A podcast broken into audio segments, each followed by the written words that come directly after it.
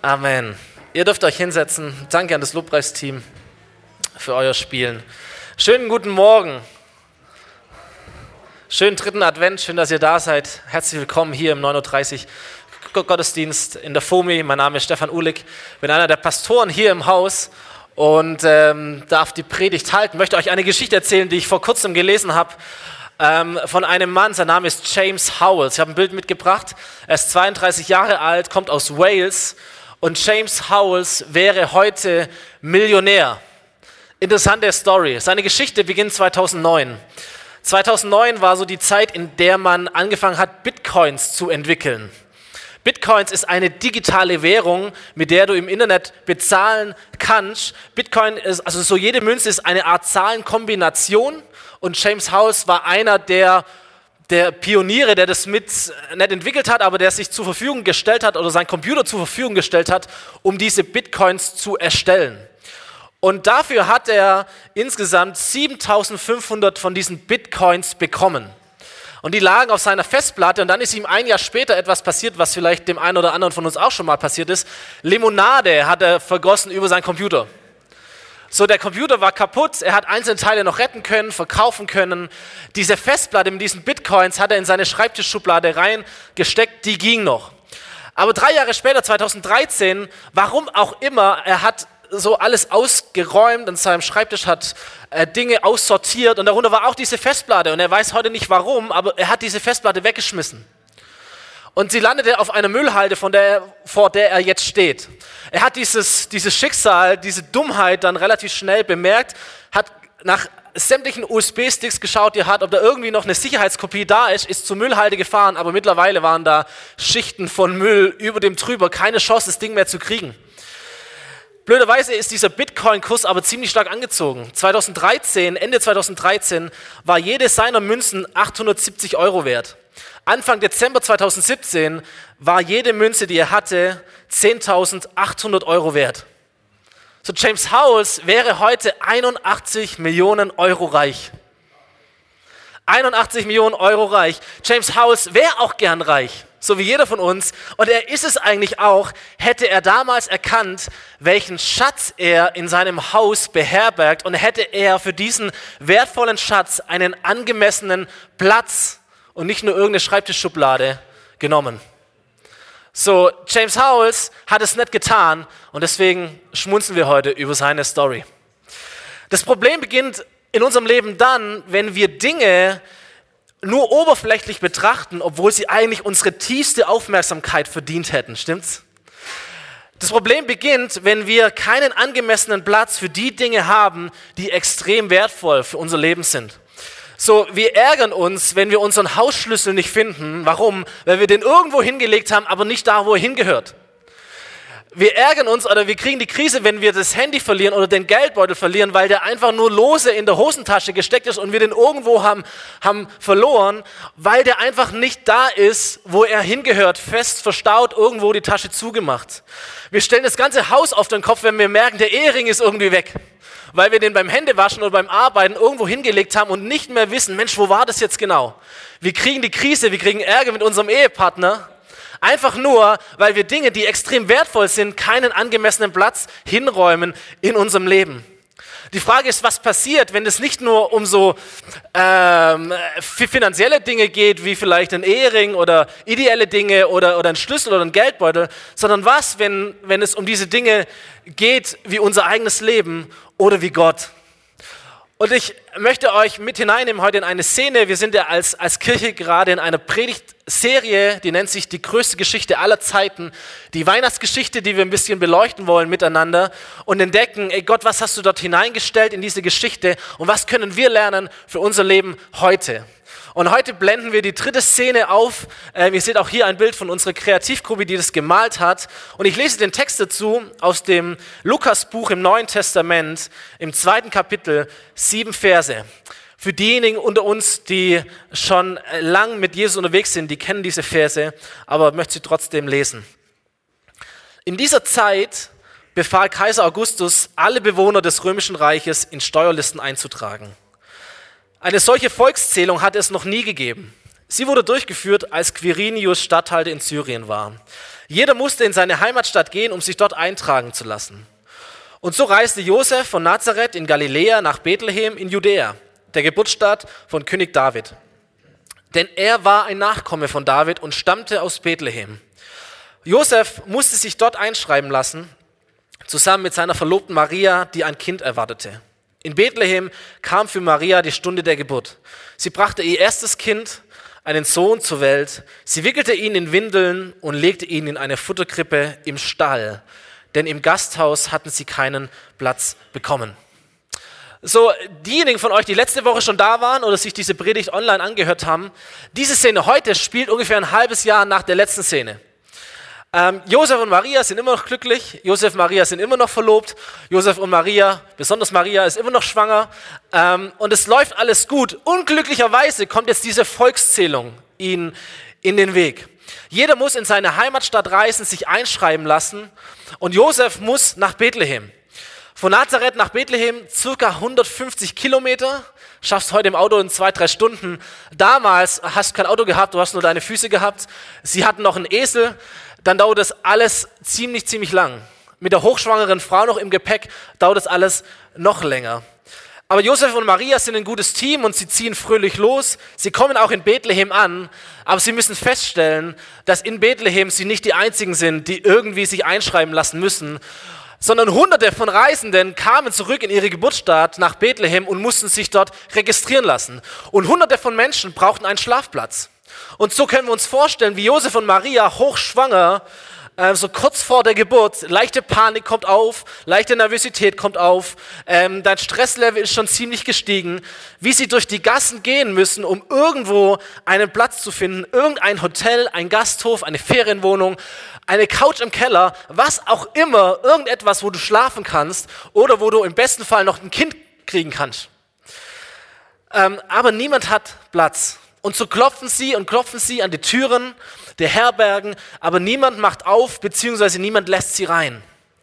Ich kann mir vorstellen, dass es daran lag, dass Josef und Maria vielleicht nicht unbedingt das Pärchen war, das man so gerne als frommer Jude bei sich hatte. Das waren einfache Handwerker, das war eine hochschwangere junge Frau, die waren nicht verheiratet. Vielleicht waren sie äh, dreckig von der Reise durch die Wüste, vielleicht waren sie finanziell nicht so gut dargestellt, aber jeder denkt sich, ey Moment, hier gibt es hunderte von Leuten, die zahlen mir mehr und die sind angenehmer wie ihr. Sorry, ich habe keinen Platz für euch. Und so wird es langsam schon Nacht und sie kommen zu einem Gasthaus in irgendeiner Gasse und auch da werden sie genauso kritisch beäugt wie davor. Aber dieser Gastwirt sagt, ins Gasthaus kommt ihr mir nicht, aber hinterm Haus, da habe ich einen Stall, da schlafen die Tiere und den könnt ihr von mir aus haben. Da könnt ihr hingehen. Und so passiert es, dass in dieser Nacht in Bethlehem, in diesem kleinen Dorf, dass diese Nacht die sogenannte heilige Nacht wird. Und während dieses ganze Dorf schläft, kommt Jesus zur Welt. Während das Dorf schläft, kommt Jesus in die Welt. Er wird in eine Futterkrippe gelegt. Warum? Weil niemand in dieser Stadt erkannt hat, welches wertvolle Geschenk Gott ihnen macht. Weil niemand einen angemessenen Platz hatte für etwas extrem Wertvolles. Weil Menschen nur oberflächliche Beachtung geschenkt haben zu einem Menschen, der eigentlich ihre tiefste Aufmerksamkeit verdient hat. Und das ist das Problem. Die Dramatik dieser Szene, die Dramatik dieser Verse besteht darin, dass wir hier eigentlich den Höhepunkt der größten Geschichte aller Zeiten erleben. Jesus kommt auf die Welt, aber der Ort passt irgendwie so gar nicht dazu. Die Dramatik dieser Szene ist der Stall. Die Dramatik dieser Szene ist der Stall, denn das, was hier eigentlich im Stall passiert, hätte im Königspalast passieren müssen, oder? Das wäre der angemessene Raum gewesen. Das, was hier passiert, hätte im Palast passieren müssen, aber es passiert in einem Stall. Und ich blende nochmal zurück in die Szene 1, in die erste Predigt unserer Serie, wo es darum ging, dass der Engel zu Maria kommt und ihr ankündigt, wer Jesus eigentlich ist, den sie gebären wird. Ein Kapitel vorher. Und da sagt der Engel über Jesus, Jesus wird mächtig sein. Und man wird ihn Sohn des Höchsten nennen. Gott der Herr wird ihm die Königsherrschaft seines Stammvaters David übergeben und er wird die Nachkommen von Jakob für immer regieren. Seine Herrschaft wird niemals enden. Ich weiß nicht, wie es dir geht, aber ich kenne keinen König, ich kenne keinen Kanzler, ich kenne keinen Regierungschef, keinen Machthaber, auf den diese Beschreibung irgendwie zutrifft. So Jesus oder dieser König, von dem hier gesprochen wird, er ist ein König über alle Könige. Seine Herrschaft wird niemals enden. Wie die Bibel ihn beschreibt, beschreibt sie keinen anderen Menschen. Und es gibt auch keinen anderen Menschen, auf den das zutreffen würde. Dieser König ist unvergleichlich und er hat einen Namen. Es ist Jesus. Es ist Jesus, aber der Platz, den man diesem König aller Könige zuwies, war kein Palast, war nicht mal ein Gasthaus, es war ein stinkender Stall. Es war ein stinkender Stall irgendwo im Hinterhof, irgendwo in der Dunkelheit, irgendwo in der Kälte, irgendwo zwischen Schaf und Esel und Kuh und was da alles noch rumstand. Das war der angemessene Platz für diesen König, dachten die Leute. Bethlehem. Bethlehem verpasst seinen Retter und Bethlehem verpasst seine Rettung. Bethlehem steht in der Geschichte, so wenn wir heute über Bethlehem sprechen, wir sprechen über ein Dorf, das geschlafen hat, während ihr König in diesem Dorf zur Welt kommt. Wenn wir über Bethlehem sprechen, dann sprechen wir über Menschen, die sich danach gesehnt haben, dass der König kommt, aber die nicht verstanden haben, dass er gerade kommt. Warum? Weil sie keine Aufmerksamkeit für ihn hatten weil sie keinen angemessenen Platz gefunden haben, weil sie nicht erkannt haben, was passiert hier vor unseren Augen eigentlich. Wenn wir drei Jahrzehnte in die, in die Zukunft gehen und sehen, dass Jesus kein Baby mehr war, sondern dass er aufgewachsen ist, dass er ein Junge wurde, dass er ein Jugendlicher wurde, dass er ein Mann wurde und dass er irgendwann angefangen hat, seinen Dienst aufzunehmen, da sehen wir, dass er genau das Gleiche wieder durchlebt, aber noch, in einer noch viel krasseren Art und Weise. Die religiösen Menschen damals, die eigentlich dem Volk diese Hoffnung gegeben haben, der König wird kommen, der Messias wird kommen, die haben Jesus abgelehnt. Die Freunde oder einer seiner Freunde, die mit ihm gezogen sind, hat ihn verraten. Das Volk, für die er eigentlich gekommen ist, die haben ihn ans Kreuz gehauen. Die haben ihn umgebracht. Und ab und zu, wenn man so das bisschen liest, diese biblischen Berichte, merken wir, ja, da, da blitzt so ein bisschen die Erkenntnis auf. Da gibt es einzelne Menschen, die sich auf Jesus einlassen, die so merken, ey, okay, es, es, es ist anders, als wir dachten, aber dieser Mensch ist wirklich der Messias. Er ist wirklich Gottes Sohn. Er ist dieser ewige König, auf den wir so lange gewartet haben. Und sie beginnen ihre Sichtweise zu korrigieren, die richtige Brille irgendwie aufzusetzen und sie beginnen diesem Jesus als König nachzufolgen. Aber unterm Strich, unterm Strich endet die Karriere dieses Königs an einem Kreuz. Das ist der König. Das ist der König. Unterm Strich endet die Karriere an einem Kreuz auf einem Hügel in Jerusalem. Der Platz, den Jerusalem für seinen König hatte, war nicht der Palast. Dort war Jesus zwar auch, aber dort haben sie ihn verurteilt. Der Platz, den Jerusalem für seinen König hatte, war ein Kreuz. Der Platz, den Jerusalem für seinen König hatte, war ein Grab. Und ironischerweise oder prophetischerweise haben sie über, über diesem Kreuz oder über Jesus am Kreuz ein Schild aufgehängt, an dem, sie das, an dem sie die Wahrheit hingeschrieben haben. Hier ist Jesus Christus, der König der Juden. Jesus von Nazareth, König der Juden. Und das ist die Wahrheit. Und es stimmt. Aber welchen Platz hatten sie für diesen König? Ein Kreuz. Ein Grab. Das ist der Name von Jerusalem. Wenn wir heute an Jerusalem denken, dann schauen wir auf eine Stadt, die nicht verstanden hat, die nicht erkannt hat, was passiert hier eigentlich gerade. Dann denken wir an eine Stadt, dann denken wir an Menschen, die einen immensen Preis dafür bezahlt haben, nur weil sie nicht erkannt haben, was passiert vor unseren Augen. Welches wertvolle Geschenk macht uns Gott hier? Und wie können oder was wäre der angemessene Platz, der angemessene Raum für dieses Geschenk?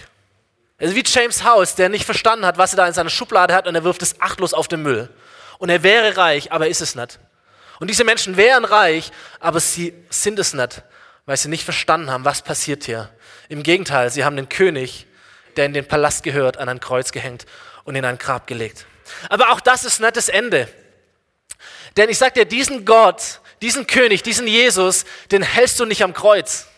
Den hältst du auch nicht im Grab. Es gibt eine andere Szene, wo Jesus aus diesem Grab wieder aufersteigt nach drei Tagen und nach weiteren 40 Tagen, so sagt es uns die Bibel, fährt er in den Himmel auf und einer der Augenzeugen, die damals auf der Erde standen und das mit angeschaut haben, der schreibt ein paar Jahrzehnte später folgenden Vers, sein Name ist Petrus. Er sagt, Jesus ist zum Himmel zurückgekehrt und er hat den Ehrenplatz an Gottes rechter Seite eingenommen. Alle Engel, alle Mächte, alle Gewalten unterstehen seiner Herrschaft. Und ein anderer wichtiger Christ der damaligen Zeit, Paulus, ein Leiter der Gemeinden, er schreibt über Jesus, Gott hat Jesus erhöht und ihm den Namen gegeben, der über alle Namen steht.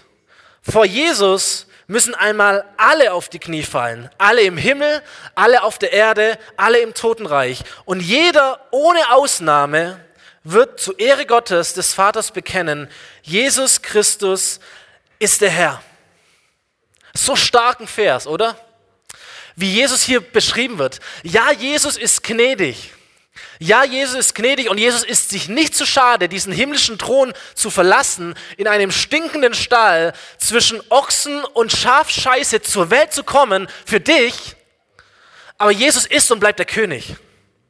Ja, Jesus liebt dich und er liebt die ganze Welt und er ist sich nicht zu schade, an ein Kreuz gehängt zu werden, hingerichtet zu werden für dich. Er ist sich nicht zu schade, um in ein Grab sich hineinlegen zu lassen. Er ist sich nicht zu schade, um sich verhöhnen zu lassen von einem Schild, auf dem steht, hier ist Jesus, der vermeintliche König der Juden. Er ist sich nicht dafür zu schade, aber er ist und bleibt der König. Er ist und bleibt der König. Und das möchte ich, dass wir das heute verstehen. Jesus ist der ewige König. Er war es und er ist es und er wird es für alle Zeit bleiben. Jesus ist der ewige König. Er ist der König aller Könige. Und jeder einzelne von uns, der wir hier sitzen und auch, jeden, auch für jeden anderen Menschen auf dieser Welt, ob er reich ist oder nicht, ob er bekannt ist oder nicht, ob er selber ein König ist oder nicht, aber für jeden Einzelnen gilt, einmal wirst du vor Gott stehen, wirst du vor diesem Thron stehen, wirst du vor Jesus stehen und du wirst auf die Knie fallen und du wirst bekennen, Jesus, du bist ein größerer König. Du bist ein größerer König, als ich jemals war. Ein größerer König, als ich jemals kannte. Und für viele von uns oder für viele Menschen wird es ein Moment der schönsten Freude sein, wenn wir unsere Knie beugen vor dem Herrn und sagen, Jesus, du bist König. Es gilt für die Menschen, die auch in diesem Leben hier auf der Erde diesen König zum König ihres Lebens gemacht haben, die einen angemessenen Platz in ihrem Leben hatten für diesen König. Aber für viele Menschen und vielleicht auch für die meisten Menschen wird dieser Moment, wenn sie vor dem Thron knien und bekennen müssen, dass Jesus der Herr ist, wird es der Moment von Trauer sein. Weil sie verstehen, Jesus ist König und ich hatte keinen angemessenen Platz für ihn in meinem Leben. Wir ärgern uns, wenn wir den Schlüssel nicht mehr finden, weil wir den irgendwo hingelegt haben, wo er nicht hingehört. Menschen raufen sich die Haare, weil sie 81 Millionen in den Sand gesetzt haben, weil sie etwas Wertvolles hatten, aber nicht verstanden haben, wie sie richtig damit umgehen sollen. Aber ich frage mich, was werden wir tun, wenn wir feststellen müssen, ich hatte die Chance, Jesus auf den Thron meines Lebens zu setzen, ihn zum König zu machen. Aber ich habe es nicht gemacht. Und jetzt stehe ich hier und muss anerkennen, dieser Jesus hätte es verdient gehabt. Und das ist die Dramatik, diese pure Dramatik, diese Szene. Jesus kommt und sie hatten keinen angemessenen Platz. Und Jesus wird einmal über diese Menschen sagen, im Matthäus-Evangelium gibt es diesen Vers, viele Menschen aus aller Welt werden kommen und mit Abraham, Isaak und Jakob im Himmel das Freudenfest feiern, vor dem Thron. Aber die ursprünglich für Gottes Reich bestimmt waren, sie werden in die tiefste Finsternis hinausgestoßen, wo es nur noch Heulen und ohnmächtiges Jammern gibt. Und das wird die Reaktion sein von Menschen. Und ich bete für dich, dass du nicht dazugehörst. Heulen und ohnmächtiges Jammern, weil wir verstehen, dieser Jesus ist König. Aber ich hatte keinen angemessenen Platz für ihn. Auch das steckt in dieser Weihnachtsgeschichte drin. So, es ist mir egal, ob du, ob du diesem Vers Glauben schenkst oder nicht. Aber es ist die Dramatik, die sich damit verbindet. Und deswegen ist die Frage, die ich dir heute mitgeben möchte, die ich dir stellen möchte, wenn Jesus bei dir anklopft, Wenn Jesus umhergeht und an dir anklopft, welchen Raum hast du für ihn? Welchen Raum hast du für ihn? Wenn du in die Szene hineingehst und sagst, du wirst der Gastwirt, du wirst einer der Hausbesitzer, wo, wo, das, wo, das, wo das Paar klopft, wo Jesus klopft, welchen Raum hast du für ihn? Und wisst ihr, ich glaube, jeder von uns hat in seinem Leben mindestens drei Räume. Wir haben einen Stall, wir haben ein Gasthaus, wir haben einen Thron.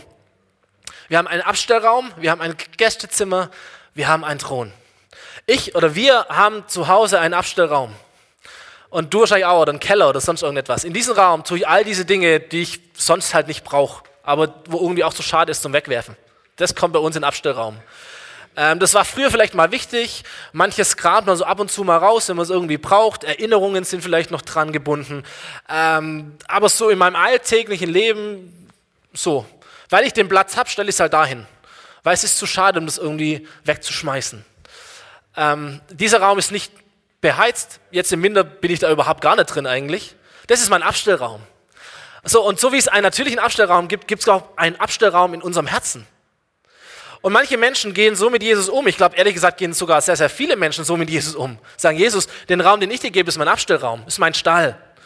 Jesus, ja, den kenne ich. Und das fand ich auch als Kind oder als Schüler sehr interessant, diese Geschichte. Und ich bin damit irgendwie aufgewachsen. Aber jetzt so für meinen Alltag wirklich Relevanz hat es nicht wirklich. Jesus ist mir aber auch zu schade zum Wegwerfen und ab und zu hole ich ihn schon raus. An Weihnachten oder an Ostern. Da gehört er irgendwie schon mit dazu. Aber dass er jetzt irgendwie äh, was mit meinem Leben zu tun hätte, wäre ein bisschen arg übertrieben. So kann man mit Jesus umgehen und man kann ihm den Abstellraum des Lebens geben. Manche von uns haben vielleicht auch ein Gasthaus oder ein Gästezimmer. Ist auch etwas Schönes. Es ist immer sauber aufgeräumt, es ist immer fein, die Bettdecke ist sauber, ähm, das Laken ist sauber. Der Gast, der Besucher soll sich richtig wohlfühlen für die Zeit, in der er da ist.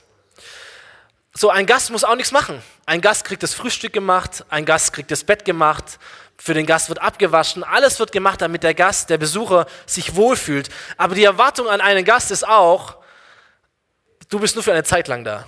Du bist jetzt mein Gast, aber nächste Woche habe ich einen anderen Gast oder in zwei Wochen habe ich einen anderen Gast.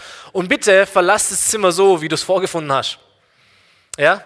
Bitte verlass das Zimmer so, wie du es vorgefunden hast. Du kannst hier nicht das Bett umstellen, du kannst hier nicht die Wand einfach streichen, weil du das irgendwie toll findest oder sonst irgendetwas. Du bist der Gast. Du bist nicht Teil der Familie, du bist der Gast. Und vielleicht behandelst du Jesus so. Jesus, du bist der Gast in meinem Leben. Und da gibt es Zeiten, da bist du herzlich willkommen. Und da bist du Zeiten, da bin ich schon besetzt mit anderen Gästen. Da ist jemand anders in mir drin. Und Jesus, ich finde dich interessant. Und du kannst dich in meinem Leben auch umschauen. Und du kannst dich auch zu Hause fühlen und all das. Aber bitte, bitte, veränder nichts. Okay, du bist der Gast, du bist der Besucher. Du bist nicht Teil der Familie. Das ist nicht dein Recht. Ich mag dich, Jesus. Ich finde dich klasse. Ich mag die Geschichten. Ich mag, was du sagst. Aber so mich richtig auf dich einlassen, dass du anfangen darfst, mein Leben zu bestimmen, Dinge umzuräumen, Dinge zu verändern, das ist zu viel. So, lass uns Freunde bleiben. Beziehung ist mir zu heiß, Freundschaft ist okay. Und so kann man mit Jesus umgehen. Es ist auch wichtig, dass Jesus als Gast eingeladen wird. Ich glaube, wir alle haben, oder viele von uns haben vielleicht genau diese Geschichte, dass Jesus ein Gast war in unserem Leben. Und dass man sich mal kennenlernt, dass man sich austauscht. Aber wir müssen verstehen, auf Dauer wird Jesus nicht Besucher sein wollen, sondern Jesus ist ein König. Und er möchte nicht der Besucher sein, er möchte der Hausherr sein. Das ist die einzige Rolle, die er auf Dauer akzeptiert in unserem Leben. Und so gibt es auch einen Thron in deinem Leben. So gibt es auch einen Thron in meinem Herzen. Und ich habe mich gefragt, was ist der Thron bei uns zu Hause? Ob es, das, ob es das Wohnzimmer ist, wo irgendwie die Gemütlichkeit herrscht, ob es der Esstisch ist, wo man am meisten redet, der Schreibtisch, wo man irgendwie die, die Finanzen regelt oder arbeitet, äh, das Schlafzimmer, wo es intim ist, keine Ahnung was, aber es gibt einen Thron in deinem Leben, da wo die Entscheidungen getroffen werden, da wo die Dinge geregelt werden, da, wo dein Leben beeinflusst wird, da, wo die Richtung bestimmt wird, in die du gehst, deine Zentrale, dein Herz. Jeder von uns hat diesen Thron. Und wenn Jesus diesen Thron bekommen soll, dann drücken wir aus, Jesus, du sollst in meinem Leben den größten Einfluss haben. Jesus, du sollst die Richtung bestimmen, in die mein Leben gehen soll. Jesus, du bist der Chef, du bist der Herr. Ab jetzt gilt dein Wort. Du bist nicht nur ein Besucher, der ab und zu als Berater ganz nett ist, sondern du bist der, der jetzt die Richtung vorgibt. So, und was ich dich ermutigen möchte, heute eine ganz banale Entscheidung zu treffen für dein Leben. Das kannst du dir immer wieder mitnehmen, immer wieder überlegen, immer wieder von neuem treffen. Ein Schritt heute Morgen, den du gehst, nämlich zu sagen, Jesus, ich rücke dich einen Schritt vor. Ein Schritt. Das ist überschaubar. Ich rücke dich einen Schritt vor. Wenn Jesus bei dir im Abstellraum steht, dann rücke ihn einen Raum vor und mach ihn zum Gast. Sagt er, Jesus, bisher habe ich dich immer nur an Weihnachten hochgeholt. Du warst so wie Deko, wie der Baum, der gehört irgendwie auch dazu. Aber ab heute, hey, lass uns mal connecten. Lass uns mal reden. Wer bist du eigentlich? Wie siehst du aus? Und du lädst ihn mal ein als Gast in dein Leben. Du fängst an zu beten, mit Jesus zu sprechen, ihn kennenzulernen. Du fängst an, deine Bibel rauszuholen und mal wieder was nachzulesen. Sagen, Jesus, was war dir eigentlich wichtig? Was hast du eigentlich so gemacht? Was hast du so mal gesagt? Wer bist du überhaupt?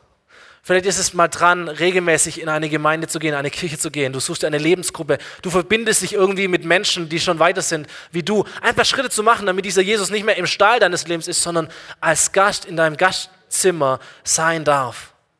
Und wenn du hier bist und sagst, Jesus ist ehrlicherweise, oder der Raum für Jesus ist das Gastzimmer, ich möchte sagen, hey, rücke Jesus ein Zimmer weiter vor. Mach ihn vom Gast, vom Besucher zum Hausherr. So, Jesus, ich finde es toll von dir zu hören und ich kenne dich auch schon eine ganze Weile. Aber heute ist der Punkt, wo ich das festmachen möchte. Wo ich es festmachen möchte. Wenn ich ehrlich bin, Jesus, ich weiß, was du willst und ich weiß, dass das, was du willst, besser ist als das, was ich eigentlich will. Ich weiß, dass deine Pläne größer sind als meine Pläne. Und ich weiß, dass ich dich brauche, Jesus. Aber ich brauche dich nicht als Gast, ich brauche dich als Hausherr. Ich brauche dich nicht, dass du ab und zu mal kommst und mir die Seele streichelst, sondern ich brauche dich, dass du der bist, der mir den Weg weiß und der mich voranbringt. Und ich weiß und ich verstehe auch, Jesus, dass du nicht der Gast sein möchtest, sondern du möchtest eigentlich Hausherr sein. Ich verstehe, dass du der König bist und dass der einzig angemessene Platz für einen König nicht der Stall ist, nicht das Gasthaus, sondern der Thron meines Lebens. Hier bin ich, übernimm du die Herrschaft übernimm du die Herrschaft. Ich möchte dir nicht im Wege stehen, Jesus. Ich möchte dir nicht den Weg weisen, sag, ey, geh da hinten, da gibt es einen Stall. Du bist zwar da, aber ich räume dich irgendwo weg. Dann sehe ich dich nicht. Aber falls ich dich irgendwie brauche, dann weiß ich ja, wo ich dich finden kann, Jesus. Und dann ist cool. Und sei nicht derjenige, der sagt, Jesus, ja, ähm, als Gast ist es gut. Bleib da nicht stehen. Ey, wenn du Jesus als Gast behandelst, rück ihn einen Raum vor und gib ihm den Thron das Thronzimmer, den Thronsaal. Da sitzt im Moment du drauf. So, und wenn du sagst, ich möchte, dass Jesus ähm, den Thron bekommt, dann ist das Erste, so was wir tun, dass du erstmal absteigst. Sonst kann Jesus nämlich nicht draufsteigen. So, ich habe mich gefragt, wie würden wir heute von Bethlehem sprechen, hätten sie eine andere Sicht gehabt? Wie hätte sich die Welt verändert, wenn Jesus nicht den Stall bekommen hätte, sondern vielleicht das Gasthaus? Vielleicht sogar den Königspalast. Da ist auch schon jemand anders drauf. Wie würden wir heute von Bethlehem sprechen? Wie würden wir heute von Jerusalem sprechen, wenn Jerusalem nicht Jesus, den König, an ein Kreuz gehängt hätte, sondern wenn sie ihm nachgefolgt wären? Wenn sie ihn zum König gemacht hätten, so wie er das auch wollte. also nicht im Sinn diesen menschlichen König, aber im Sinn von Nachfolge. Wie würden wir heute über Jerusalem sprechen? Und ich habe mich gefragt, wie werden wie werden die himmlischen Geschichtsbücher über mein Leben sprechen? Wie werden die himmlischen Geschichtsbücher über dich sprechen? Was steht da über dich drin in diesen Versen? Was steht da über uns drin heute? Was steht über unsere Stadt? Was steht über Deutschland drin? Sind wir Menschen, die, die Jesus nicht erkennen, die Gott nicht erkennen, die das nicht erkennen, was er tun möchte, obwohl wir es in unserer Bibel schwarz auf weiß eigentlich lesen können? So wie die damals genau wussten, es kommt ein König. Die wussten von Bethlehem, die wussten von der Jungfrau. Es war kein Geheimnis, stand da alles fest. Aber sie haben es nicht erkannt. Und was werden die Geschichtsbücher über dich schreiben? Was möchtest du, dass die Geschichtsbücher über dich schreiben? Du könntest dafür bekannt sein, dass du dein Haus geöffnet hast. Dass der König kommen kann. Du könntest dafür bekannt sein, Jesus empfangen zu haben. Nicht in einem Stall, nicht in deinem Abstellraum. Vielleicht könntest du dafür bekannt sein als jemand, der Jesus vom Abstellraum in deinen Gasthof holt, in dein Gastzimmer. Du könntest dafür bekannt sein, Jesus von deinem Gastzimmer zu holen und sagen, Jesus, eigentlich gehört dir der Thron. Sei der König, sei der Herr meines Lebens. Dafür könntest du bekannt sein. Und das ist die Frage, die ich dir stellen möchte. Vielleicht können wir die Augen schließen und diesen, diesen Moment nehmen und uns vorstellen, vielleicht ist es auch in der, in der Realität so, dass Jesus anklopft an unser Leben und fragt, hier klopft der König, welchen Raum gibst du mir? Und ich würde gern zum Abschluss beten mit uns und für uns. Und besonders möchte ich für diejenigen beten und dich einfach dazu herausfordern, die Jesus einen Schritt oder einen Raum nach vorne rücken möchten. Vom Abstellraum ins Gastzimmer, vom Gastzimmer auf den Thron.